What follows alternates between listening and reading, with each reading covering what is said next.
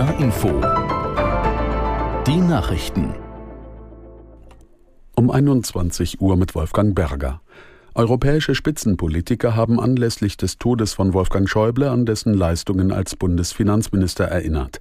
Er hatte darauf gedrungen, dass hochverschuldete Länder wie Griechenland oder Portugal einen Konsolidierungskurs fahren. Aus Brüssel Sabrina Fritz. Ursula von der Leyen, die Präsidentin der EU-Kommission, nannte seinen Tod einen großen Verlust für Deutschland und Europa. Er dachte stets groß und weit voraus, schrieb sie.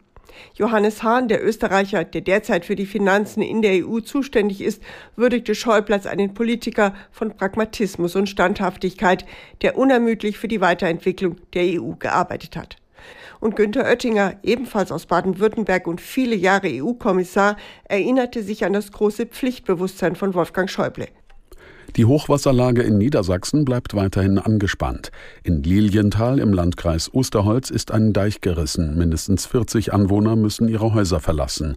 Aus Hannover Vera Zellmer. Eine Notunterkunft steht bereit, teilte die Feuerwehr mit. Der Deich an der Wörpe ist durchweicht. Einsatzkräfte versuchen ihn seit Tagen zu stabilisieren. In Bremen mussten bereits seit der Nacht viele Wasser der Wümme aus ihren Kellern pumpen. An der Ems steigt das Wasser weiter, heißt es von der Stadt Lingen. Da musste ein Campingplatz geräumt werden.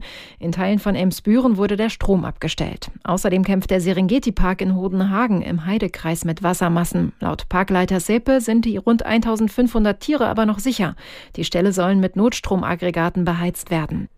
Heute und auch in den kommenden Tagen bleiben viele Arztpraxen in Deutschland wegen eines Streiks geschlossen.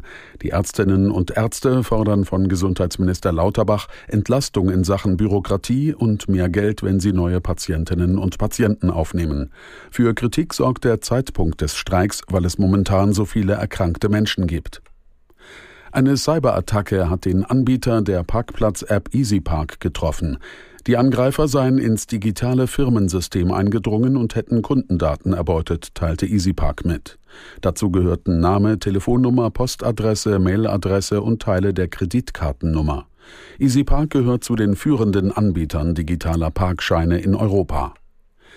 Die Umweltstiftung WWF hat auf das ungebremste Artensterben hingewiesen.